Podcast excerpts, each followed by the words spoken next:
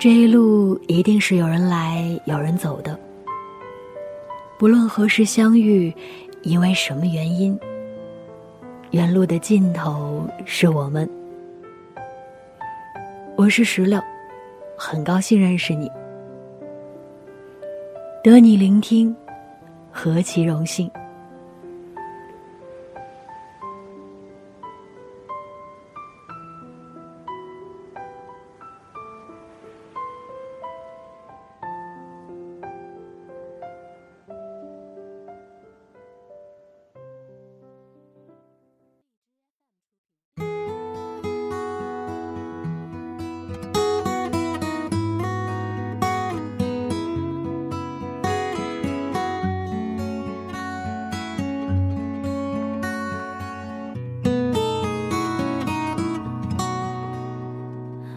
笑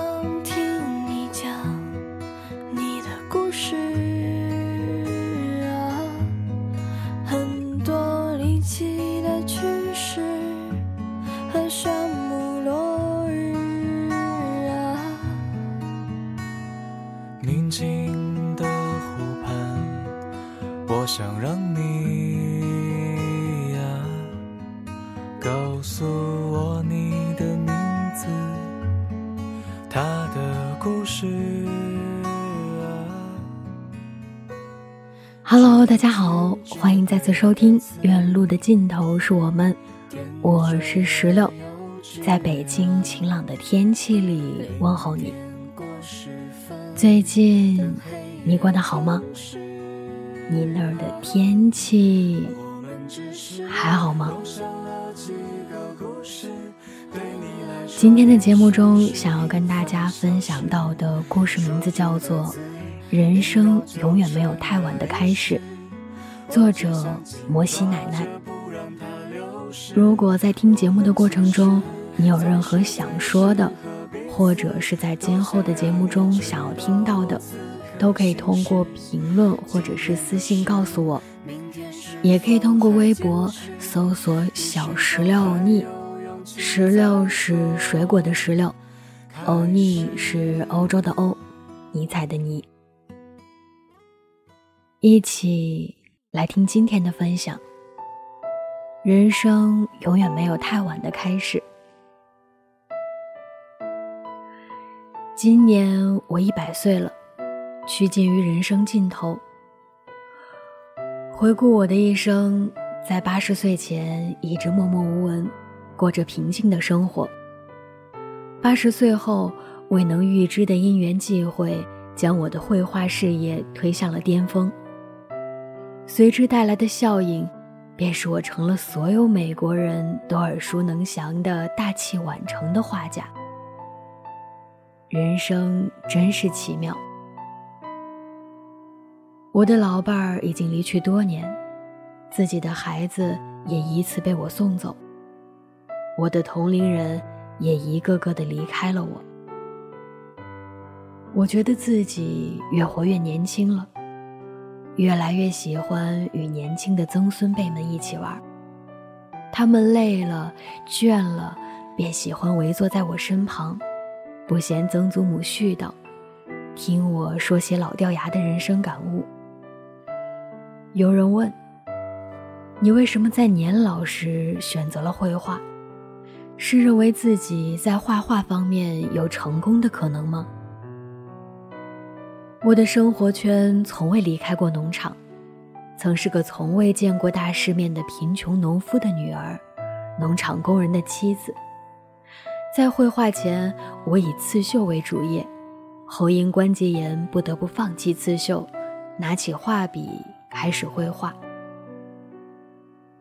假如我不会画的话，兴许我会养鸡。绘画并不是重要的。重要的是要保持充实。不是我选择了绘画，而是绘画选择了我。假如绘画至今我依旧默默无闻，我想现在的我依旧会过着绘画的平静日子。绘画之初，我未幻想过成功。当成功的机遇撞上了我，我也依然过着绘画的平静日子。正如在曾孙辈眼里，今天的我依旧只是爱絮叨的曾祖母。有年轻人来信，说自己迷茫困惑，犹豫要不要放弃稳定的工作，做自己喜欢的事情。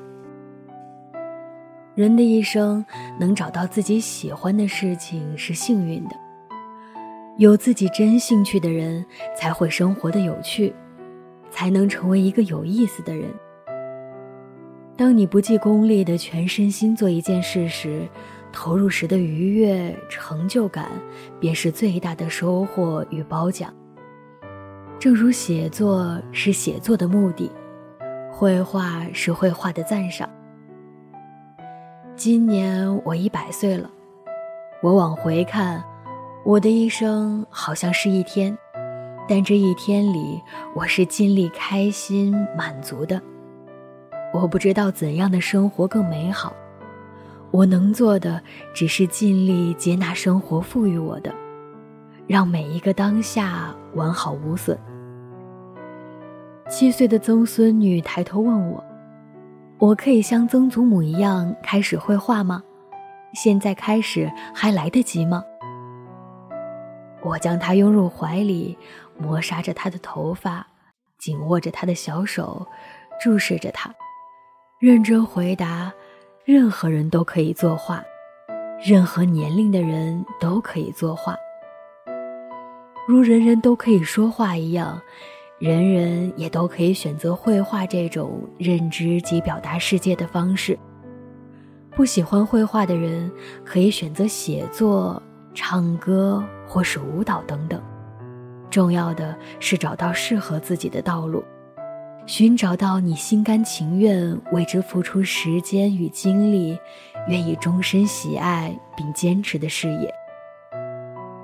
人之一生，行之匆匆。回望过去，日子过得比想象的还要快。年轻时爱畅想未来，到遥远的地方寻找未来，以为凭借努力可以改善一切，得到自己想要的。不过几年光景，年龄的紧迫感与生活的压力扑面而来，我们无一幸免地被卷入残酷的生活洪流，接受风吹雨打。今年我一百岁了，我的孩子们，我多想护你们一世安稳，岁月静好，让我知道是不能的。我所希望的是，你们能找到自己真正喜爱的事情，寻觅到一个志同道合的爱侣，孕育那么一两个小生命，淡定从容地过好每一天。我的孩子们，投身于自己真正喜爱的事情时的专注与成就感，足以润色柴米油盐酱醋茶这些琐碎日常生活带来的厌倦与枯燥。足以让你在家庭生活中不过分依赖，保留独属于自己的一片小天地。寻觅到一个懂你、爱你的伴侣，两个人组成的小小世界，便足以抵挡世间所有的坚硬。在面对生活的磨砺与残酷时，不觉得孤苦，不会崩溃。孕育小生命的过程，会感觉到生命的奇迹。会获得从未有的力量。当一双小手紧抓着你时，完全的被依赖与信任，会让你感受到自我的强大，实现自我蜕变的成长。人生并不容易，当年华渐长，色衰体弱，我的孩子们，我希望你们回顾一生，会因为自己真切的活过而感到坦然。淡定从容地过好余生，直至面对死亡。永远爱你们的摩西奶奶。